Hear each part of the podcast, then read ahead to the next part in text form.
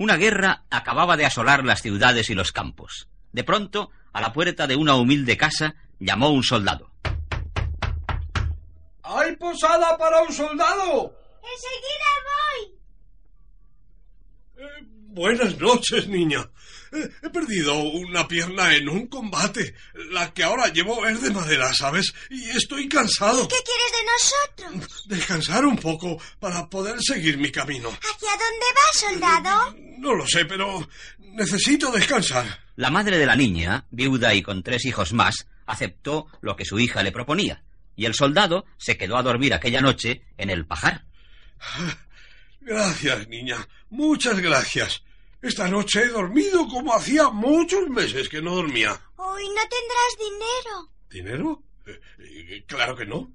Hace mucho tiempo que no nos pagas en el ejército. Toma esta moneda y cómprate algo para comer. Pasaron días, semanas, el soldado sin fuerzas para continuar el camino seguía durmiendo en el pajar. Pero... Estás haciendo mucho por mí, niña, pero tengo un remordimiento. ¿Cuál? ¿Esta moneda que me entregas todos los días eh, no será robada? ¿Uy, robada? Quiero decir, ¿no se la quitarás del bolsillo a tu pobre madre? No, soldado. Eh, prefiero morir de hambre antes que aceptar una moneda que no sé de dónde viene. Está bien, te lo diré. Todos los días, cuando voy a la escuela, tengo que atravesar el bosque. Allí se crían las mejores fresas. Cada vez que paso, lleno mi canastilla y luego vendo las fresas entre los aldeanos de la ribera. ¿Pero tu madre lo sabe? Y está muy conforme con lo que hago.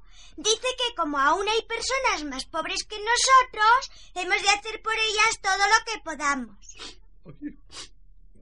querida niña, no sé qué decirte. Si algún día llego a mi casa y encuentro a mi familia, les diré que ha habido otra familia en este mundo que ha sabido tratarme con el mayor y más profundo de los afectos. Y así fue. Dos años después, el soldado encontraba a sus hijos y a su esposa, y con ellos volvió al pajar, donde las dos familias celebraron la más alegre de las fiestas que en aquellos contornos se recuerda. Fiesta que todos los años vienen repitiendo.